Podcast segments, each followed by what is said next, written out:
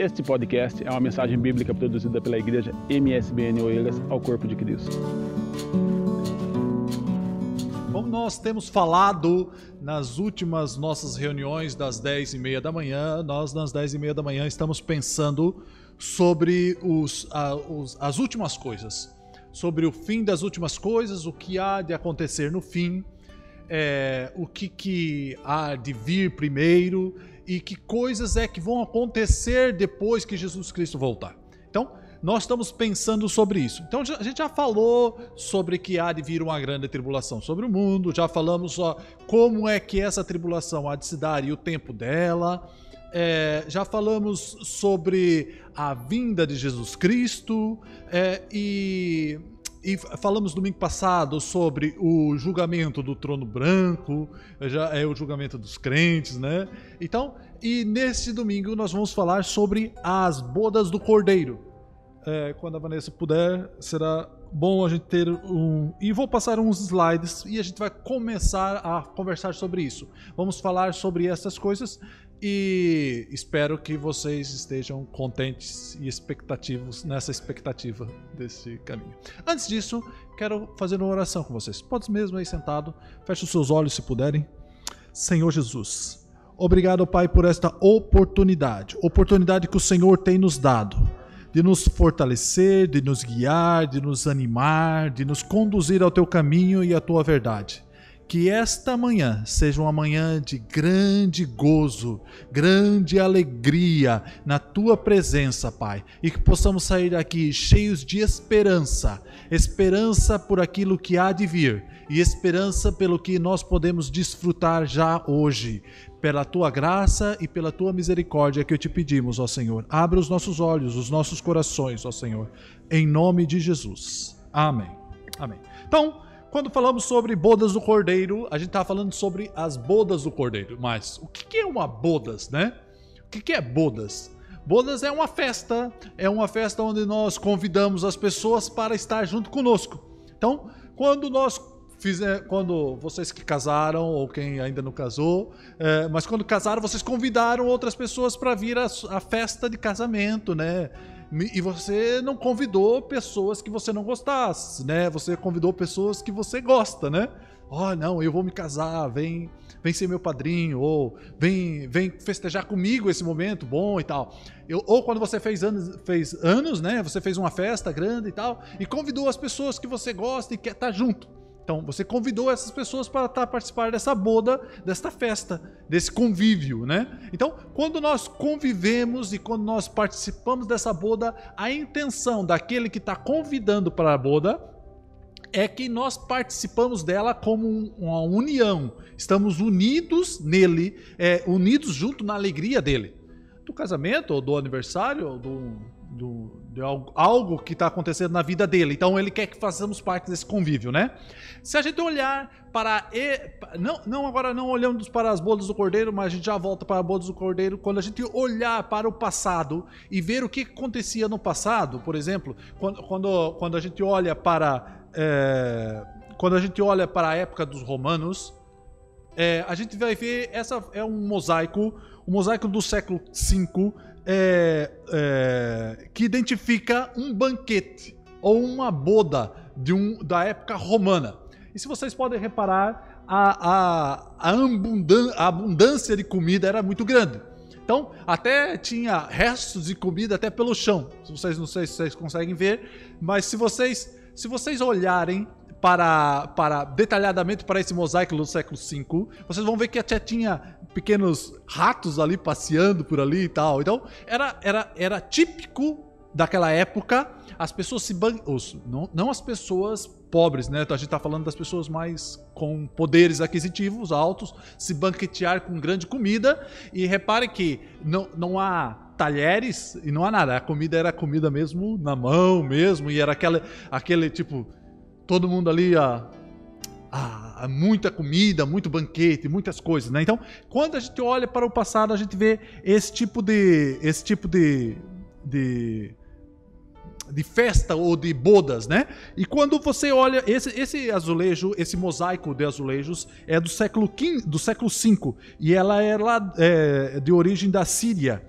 E é, é, nesse, apesar que nesse lugar, ali nesse, nessa, nessa época, os romanos conviviam muito bem com as mulheres nos banquetes. Mas as mulheres não eram bem recebidas lá na época no, com os gregos. Os gregos não aceitavam muitas mulheres nesses banquetes. Então esses banquetes eram especialmente para os homens. Mas nessa época romana a gente está falando de banquetes e bodas que as mulheres participavam, né? Então, na boda do cordeiro a gente já pode ter uma ideia assim, que na boda do cordeiro as mulheres também vão participar, né? Pode ficar tranquila nessa parte. E é engraçado que a gente olhar para isso e ver a perspectiva do passado olhando para o, pra, a, olhando para o passado e ver o futuro também, né? Quando a gente olha para a palavra banquete, nesta época, ó, ó, depois traduzido para o português, né, ela significa uma palavra muito usada aqui em Portugal, que é convívio. Né? Ah, vamos vamos fazer um convívio, né? Muitos meus amigos lá do trabalho falam, ah, vamos fazer um convívio lá, não sei o quê, vamos não sei aonde e tal. Então, é, era convívio, era conviver, era estar junto, era estar unido. Então, quando nós falamos desse, de, dessa, das bodas do cordeiro, ou de uma, de uma festa, ou de um convívio, é uma união das pessoas que, estão, que foram convidadas para essa festa para estar juntas. Então, até a gente olhando para esse passado, a gente vê que é, uma forma deles participarem do banquete era comer com a mão mesmo, né, e tal, e, e não tinha essa muito essa higiene.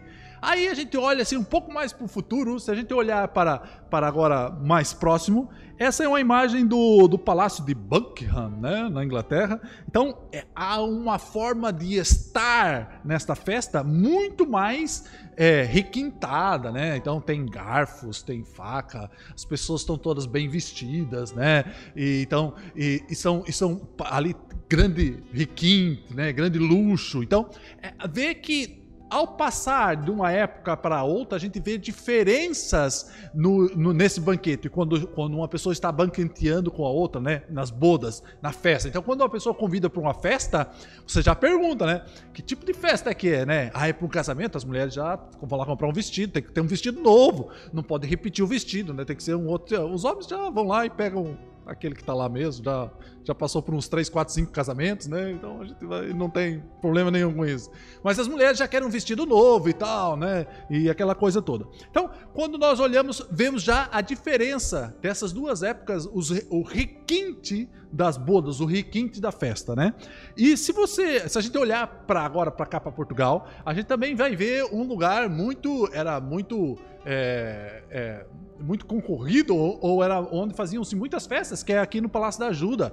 É era um lugar onde quando chegava aqui um rei, um presidente, é, o, presidente o presidente da época portuguesa convidava para ir lá fazer uma grande banquete, uma grande boda e tal, para ter um convívio com aquele líder e não sei o quê. E até temos aqui uma foto do nosso, eu, no, do nosso antigo presidente, que é o Cavaco Silva, e, e, já digo porque que eu tô tão atrasado nessa foto, né? Porque essa foto já faz algum tempo. Porque já faz algum tempo que não há nenhum banquete lá em, no, no Palácio da Ajuda, porque ele foi encerrado pela Zay e a Zay falou: olha, tá, isso aí tá muito. não tá muito bem limpo, vamos acabar com essa coisa. E daí eles estão fazendo uma grande obra lá no Palácio da Ajuda e aquilo está tudo encerrado. Mas quando a obra acabar, vocês são convidados de ir lá fazer uma visita. E está tudo aberto lá para fazer uma visita, principalmente aí nessa sala. Então, quando a gente olha para essas, para essas, esses requintes, essas bodas, a gente vê diferenças diferenças nas épocas, diferenças na comunidade, diferenças se, é, é, se a gente está falando de, um, de, uma festa aqui em Portugal, ou de uma boda aqui em Portugal, ou de uma boda na Inglaterra, ou uma boda na China, ou no Japão. Cada um tem um estilo, cada um tem um, uma comida preferencial, cada um tem uma, um jeito de estar naquele lugar, né? E daí a gente tem variedades de tipos, né?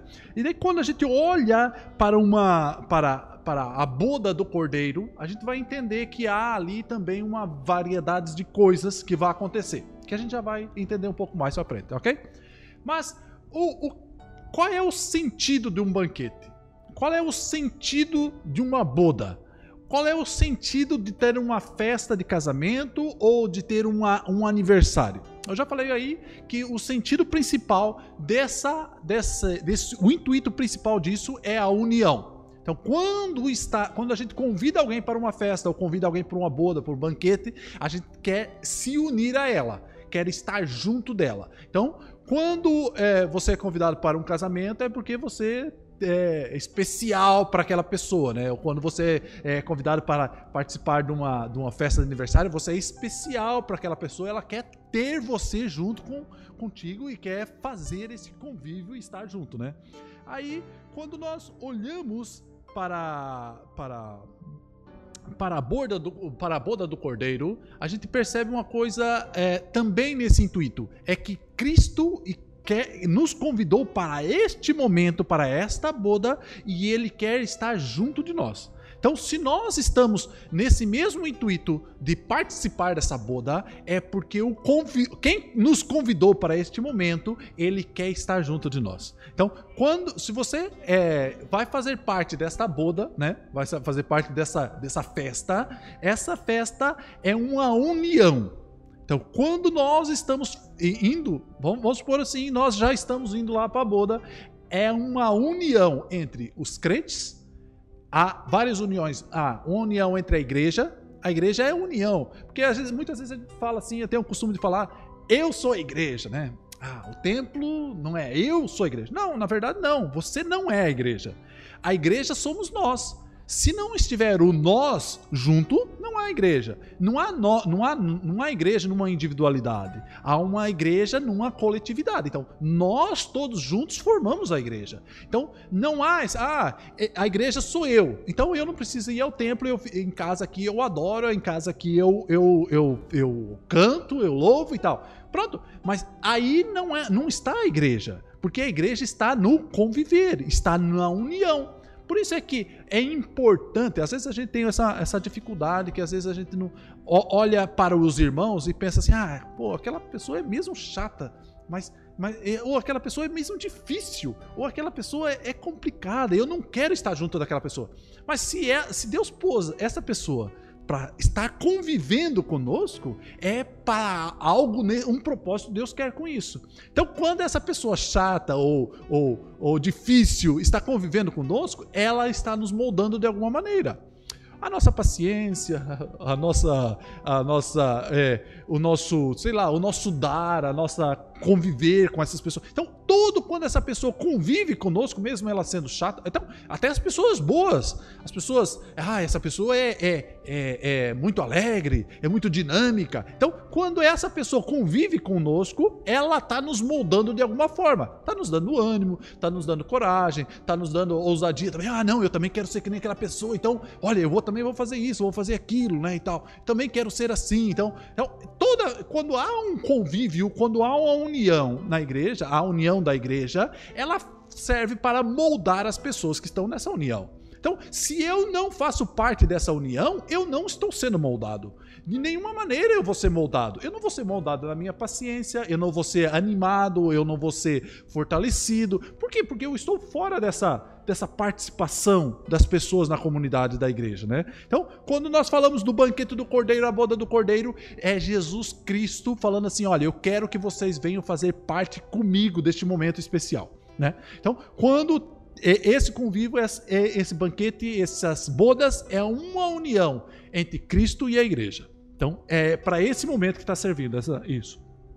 Quando a gente olha para, para, para, para as bodas do Cordeiro, então, a gente está vendo que há, há na igreja aos crentes e a união que somos, eh, somos nós, é, que sou eu, que sou a igreja, que somos nós, igreja, a união com, com Cristo, com os crentes com Cristo. Quando a gente olha para um texto muito conhecido, que está, é, que está lá em 1 Coríntios capítulo 11 e no versículo 19, é um, um texto que a gente lê sempre.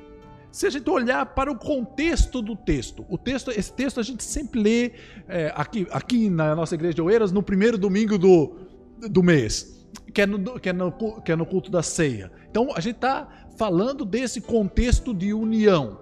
Por quê? Se você olhar para o contexto antes disso, por que, que Paulo estava escrevendo aquilo? que quem estava escrevendo essa carta foi Paulo. Paulo escreveu essa primeira carta aos Coríntios e estava escrevendo por quê? Qual era o motivo? Qual era o motivo? Era a desunião que havia dentro da igreja. Então ele fala assim: olha, essa desunião que há dentro aí da igreja de vocês não pode ser assim. As coisas não podem ser assim, porque não, não foi assim que Deus. Então, daí ele vai falar sobre a ceia, sobre estar junto, sobre comungar junto, sobre partir o pão, sobre cada um é, estar comendo ao mesmo tempo, ou estar junto ao mesmo tempo, fazendo essa partilha do pão. Aí, no versículo 19, ele vai falar assim: porque até mesmo. Então, havia. Ele está falando dessa divisão entre a igreja, né? Daí ele fala assim: porque até mesmo é importante que haja partidos entre vocês. Então, ele está dizendo, é muito importante para que, que haja é, essa divisão entre vocês. Essa, essa divisão entre essa igreja, a igreja, que está acontecendo dentro da igreja, é importante. Por que, Paulo? Por que, que é importante? Para que também os aprovados se tornem conhecidos no meio de vós. Então, é importante para que as pessoas que fazem a divisão, essas pessoas se as pessoas que fazem a divisão e aquelas que são divididas, é importante ser conhecidas. Quem é que está dividindo a igreja e quem é que está se unindo dentro da igreja? Que união e que divisão é que há? Essas pessoas que estão se dividindo, há um propósito, Deus quer nela ali. Elas, estão fazendo um mau exemplo do evangelho dentro da igreja, dividindo a igreja. Mas, ao contrário, ele também diz assim: olha, que é bom que apareça aqueles é, é, que se torne conhecido no meio de vós os aprovados as pessoas que estão aprovadas, as pessoas que estão prontas para ir para o banquete, né? Aí no versículo 20 ele vai dizer assim: Quando, pois, vos reunis no, no mesmo lugar, não é a ceia do Senhor que comeis. Então, a igreja se reunia e ele está falando assim: ah, não é a ceia que vocês estão comendo, vocês não estão fazendo aí uma, uma, vamos dizer assim, uma pequena boda. Vocês não estão fazendo um pequeno banquete, uma pequena festa. Vocês não estão fazendo isso. Por quê, Paulo? Porque ao, ao comerdes, cada um toma antecipadamente a sua própria ceia. E há quem tenha fome, ao passo que também quem se sente embriagado. Então, na, na hora da ceia, na hora da comunhão, da comunhão lá, havia aquela pessoa que comia demais e estava sempre cheia, e aquele outro que chegava por último e não tinha mais comida e não tinha mais nada e passava fome, né? Então, ele, quando Paulo escreve essa carta, essa carta para a igreja, ele está ele tá querendo enfatizar que é importante que a igreja esteja unida e não desunida. Era importante para o momento que a igreja estivesse em comunhão e não em separação e não em divisões. Amém?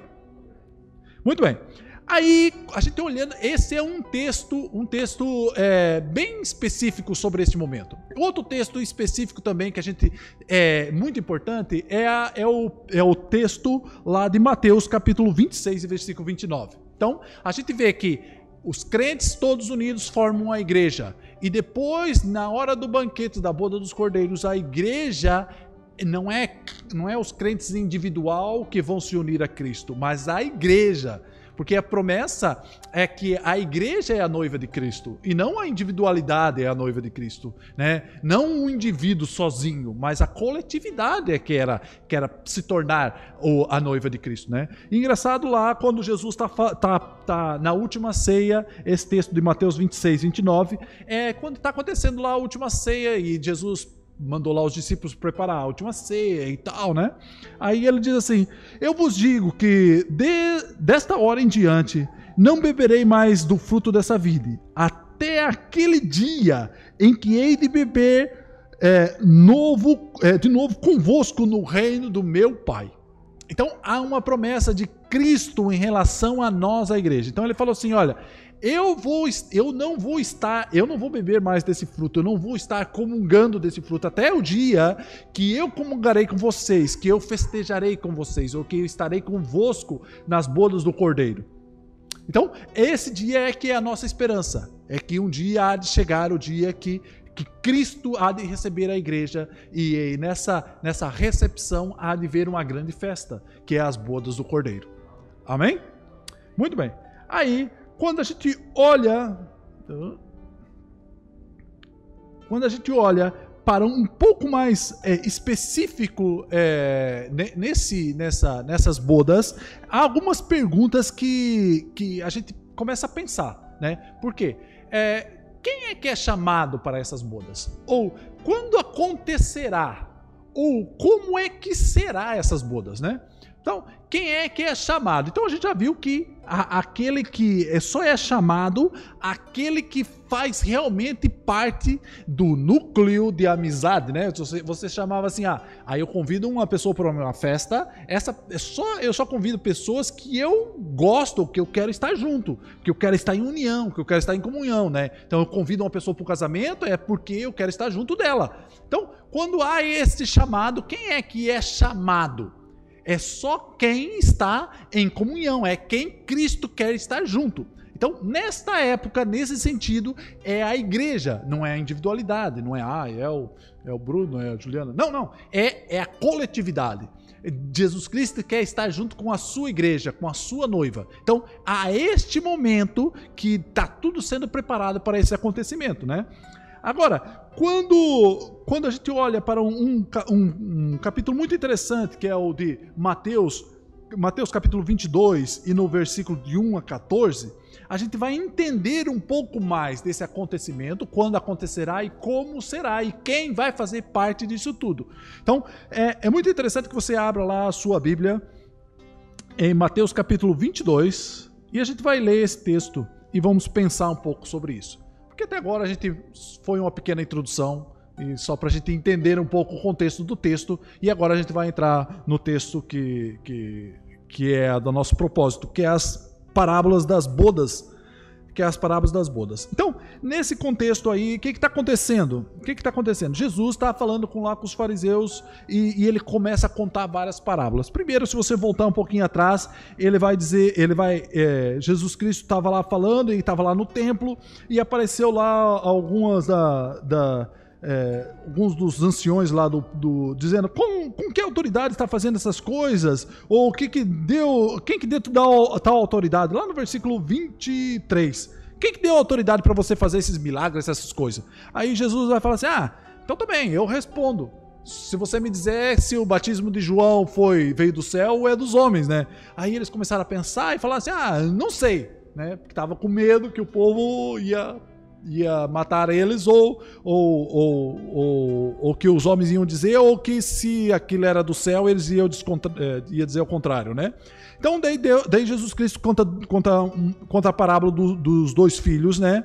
Que, que ele diz assim, que ah, ele convida um para para, olha, vai lá trabalhar na minha vinha, né? Ah, o outro diz, ah, eu, eu vou. E depois não vai. Depois convida o outro, fala assim, olha, vai trabalhar lá na minha vinha. Aí fala, ah, eu vou. E, e, não, eu não vou, mas depois vai, né? Então, aí essa, essa, essa, essa parábola. Aí depois ele conta outra palavra, para, parábola, é, que é dos lavradores maus, que ele aluga lá uma vinha e tal. Aí, depois dele ter falado todo essa, essa, esse contexto, vai chegar na parábola das bodas. Se você puder acompanhar comigo aí, vai ser interessante.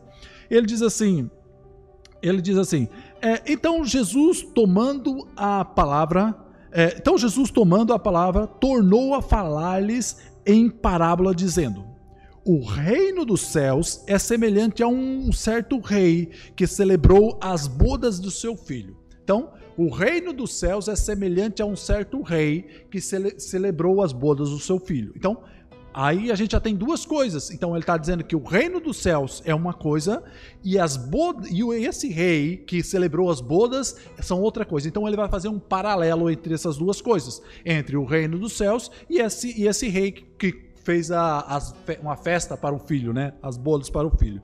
Aí ele diz assim: enviou o seu servo a chamar os convidados para as bodas, para a festa, né? E estes é, não quiseram vir. Então, ele, o rei convidou, convidou é, as pessoas para vir a fazer parte dessa festa, mas as pessoas não quiseram fazer parte. Né? Então ele convidou, fez lá um convite todo bonitinho, lá enviou lá para os mais chegados e tal. Olha, vamos fazer uma festa, um banquete e tal, mas eles não quiseram vir.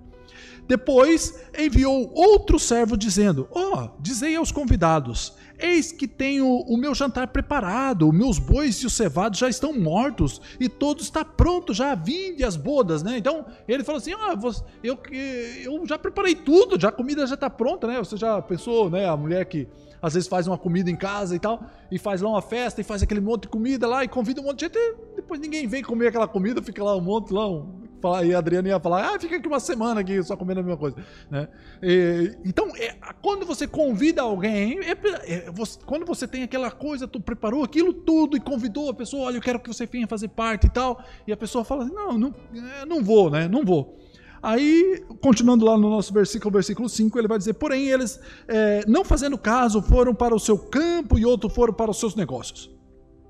E os, versículo 6: E os outros, é, ponderando-se dos servos, né, tomando os servos, ultrajaram e mataram os servos. Então, aqui já tem uma referência mais a, aos profetas, a quando, quando Deus enviou os profetas e eles, e eles os mataram, ou até, até tem uma referência aí um pouco ao João Batista, que foi morto. Então, é, é há, há, há, um contexto aí, um paralelo entre essa festa do rei e o reino dos céus. O que está acontecendo? Qual é os pensamentos de, de, Deus em relação a toda a humanidade? Porque a gente viu no, no, em, quando a gente estudou a carta de Paulo aos Efésios que Deus preparou. É, Deus tem tudo planeado, desde a fundação do mundo até o fim. Não, nada, pega, nada pega Deus de surpresa.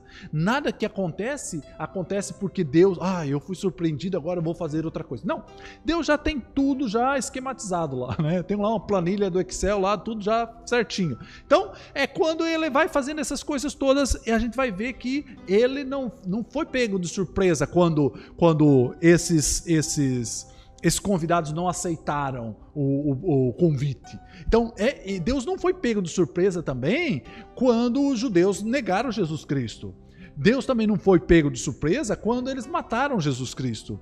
Ou Deus também não é pego de surpresa quando eu e você às vezes pecamos contra ele, né? Ele não é pego de surpresa. Ele sabe o estado que nós estamos, sabe aonde estamos, sabe a consciência, a nossa consciência em relação. Então, ele não é nunca pego de surpresa em relação a nada. Então, isso a gente tem que estar tá bem consciente em relação a isso, porque às vezes a gente fica meio desesperado, né? Ai, Deus não está no controle, Deus perdeu o controle. Não, não, não tudo o que está acontecendo está no controle dele, né?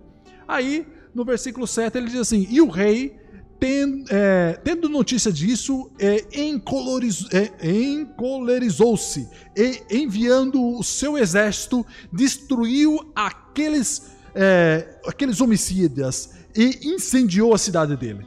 Então disse ao servo: as bodas, na verdade, estão preparadas. Já está tudo pronto, a comida já está pronta, está tudo bonitinho, já pronto, já para ser festado.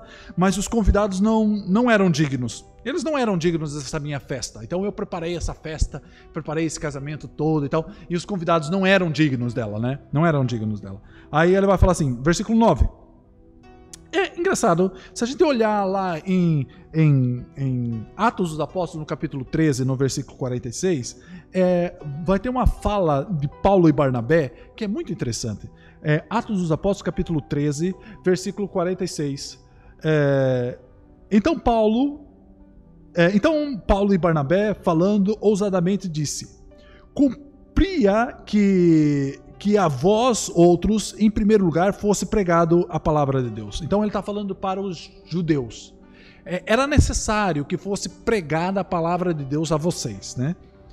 Mas, posto que vocês rejeitaram e a, e a vós mesmos vos julgais indignos da vida eterna, e quando vocês rejeitaram essa, essa palavra de Deus, ou vamos, vamos pôr na parábola, quando vocês recusaram esse convite dessas bodas, vocês mesmos foram, é, vocês vos julgais indignos da vida eterna. E, e, eis aí que nós volvemos para os gentios. Então, até agora, o rei foi convidar uns convidados especiais, né? Então, se a gente olhar para esse Atos, pegar esse Atos dos Apóstolos e pôr no, na parábola, a gente vai ver que é, e, e, o primeiro o evangelho foi anunciado primeiro aos judeus, porque era necessário que assim fosse. Jesus Cristo mesmo disse: era necessário que assim fosse, anunciado primeiro para, para os judeus. Mas, mas eles não aceitaram, não quiseram. Então, a, aos gentios é que foi é que foi é que foi posto é que foi posto essa palavra agora. Então agora vocês são, vocês agora vocês podem é, desfrutar dessa palavra aos gentios. Então, quando nós olhamos para isso, já vemos aí duas, duas coisas: o reino de Deus e a parábola, quando ele está convidando. Então a gente vai comparando essas duas. Se você olhar no versículo 10, ele vai dizer assim: E os servos, saindo pelo caminho, saindo pelo caminho. Ah, versículo 9 antes disso. E de, pois, as saídas dos caminhos e convidai para as bodas todos que encontrarem. Então, convide todo mundo. Convide todo mundo. Então, convide a humanidade toda. Convide todos os gentios. Quando ele está falando de gentios, ele fala gentios é todo aquele que não é judeu. Até no Novo Testamento até diz do grego, né? Ah, você que não é, você que não é judeu, você que não é judeu, você é grego. Não, e o grego também é o gentil. Então, todos aqueles que fazem parte, que não são judeus, são gregos ou são gentios. Dependendo do contexto, ele vai dizer alguma coisa em relação a isso. Mas então ele está dizendo assim, a parábola, a parábola estava dizendo assim, convide todo mundo. Agora você convide todo mundo para esse banquete. Versículo 10, ele diz assim, e os servos saindo pelo caminho, ajuntaram to, é, todos quanto encontraram, tantos maus como os bons. Presta atenção. Tantos maus como os bons. Eles não chegaram pelo caminho, ó, oh, Valéria, você é boazinha, você merece o reino dos céus. Então eu te convido para fazer parte das bodas. Ah, Rosália, você é boa, então você tem o direito de fazer parte das bodas, né? Ah, então vamos lá que, eu, que o meu rei está convidando.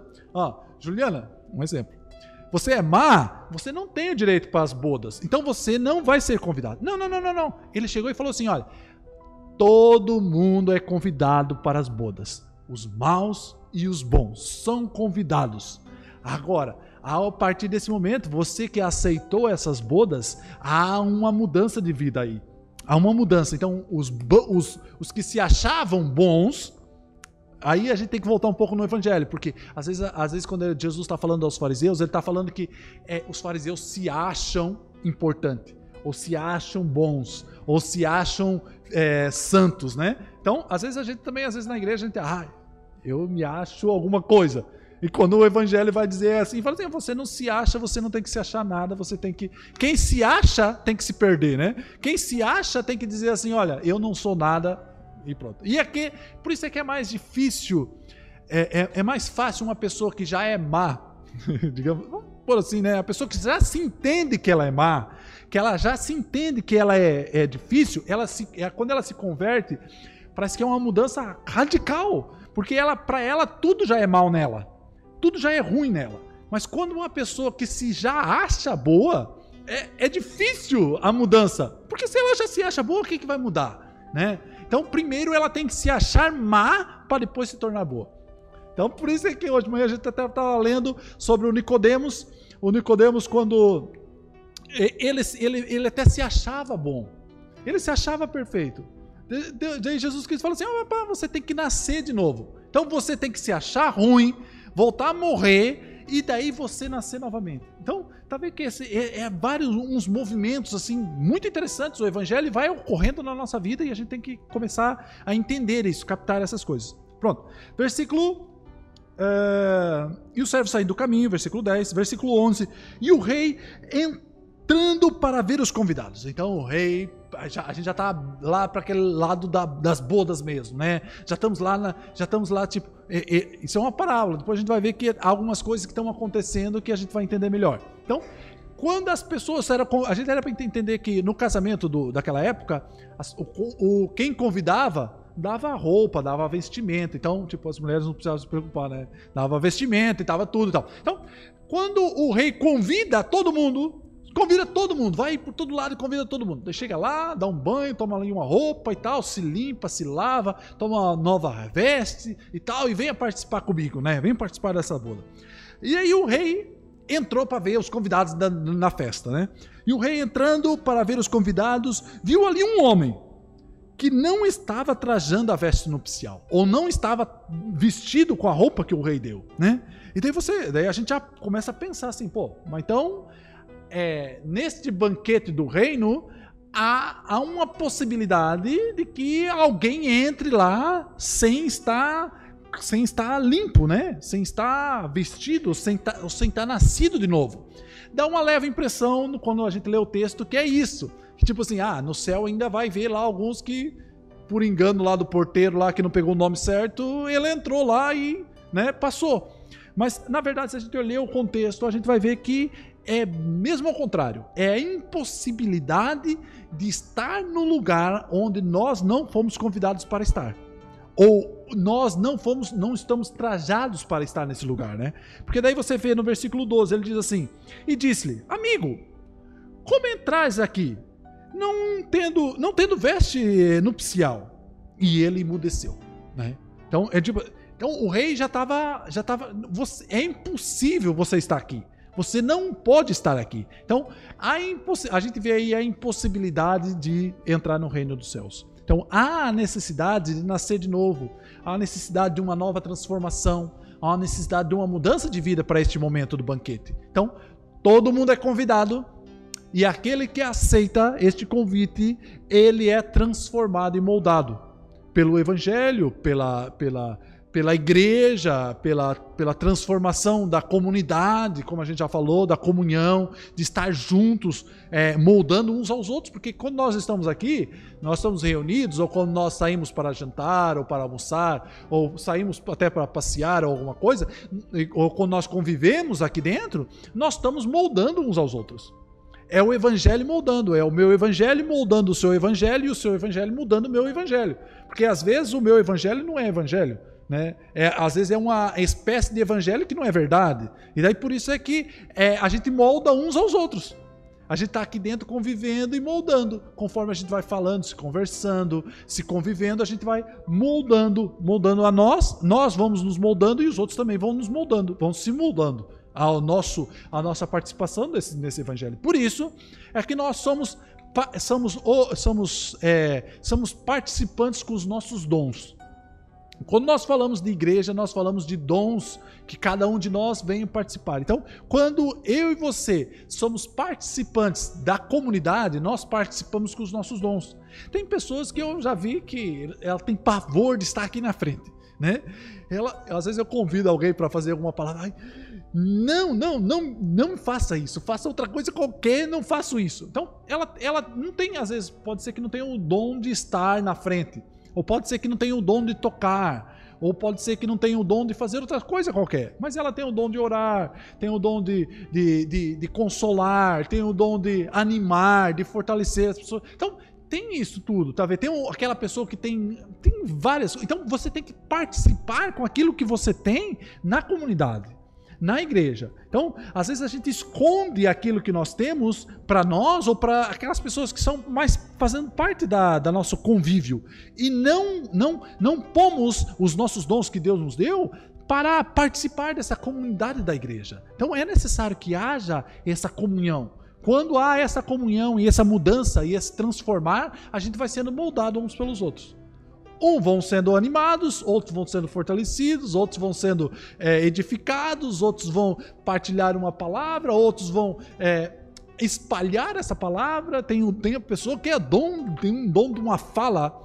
É, até posso citar a Adriana aqui, que ela não tá, porque é, ela, diz, ela tem pavor de estar tá aqui em cima. Mas só que se ela pega uma pessoa assim, ela e a, pessoa, ela fala que eu fico assim, às vezes eu fico até com vergonha. Eu falei, nossa, eu não sou capaz de fazer o que ela faz, porque ela tem uma, vamos dizer assim, uma cara de pau assim tão grande, de chegar lá e enfiar o dedo na ferida e falar assim: "Não, você tá errado". O evangelho fala assim, assim assado, tá vendo? Ela pode não ter o dom de vir aqui falar, mas só que é, tem certas coisas que eu fico assim até falando, pô, é, tipo, você tem uma palavra muito boa. Por que, que você não vai lá falar? Não, mas ela não consegue. Então, mas só que assim, um por um, né? Tete a tete, como diz o outro, né? Ela é especialista. Eu nem me meto. Quando ela tá falando, eu nem falo nada, porque eu já sei que ela toma conta.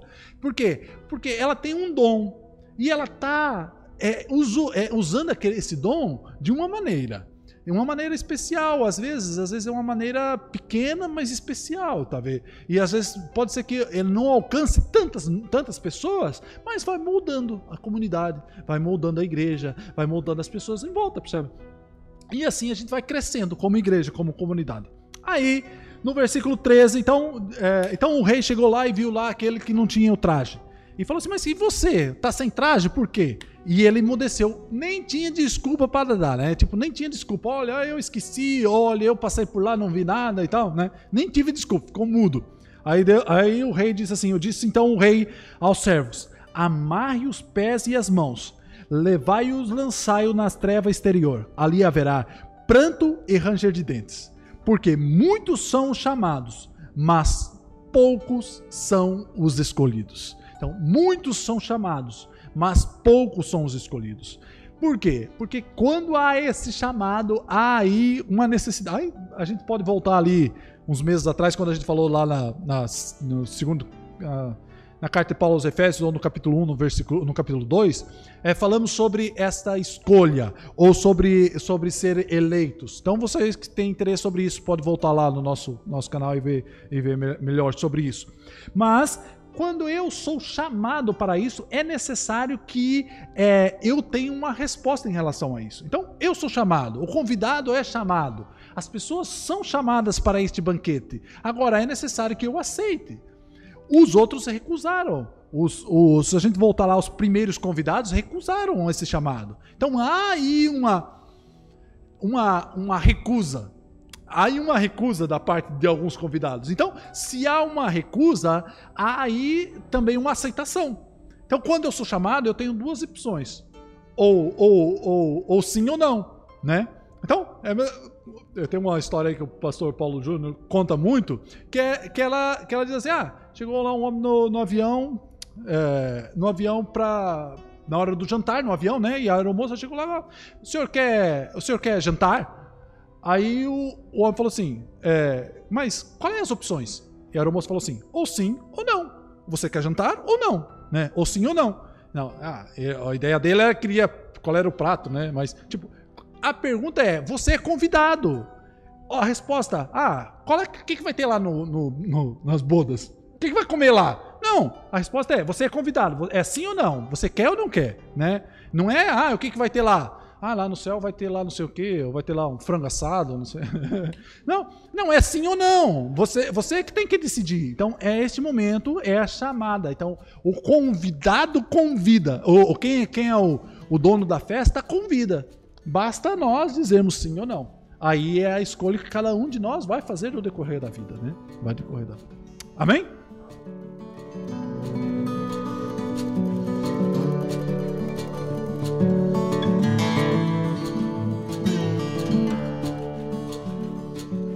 Esse foi mais um podcast, uma mensagem bíblica produzida pela igreja MSBN Oeiras. Siga-nos nas redes sociais, Facebook e Instagram. Subscreva o nosso podcast e também o canal no YouTube. Saiba mais em msbnportugal.com.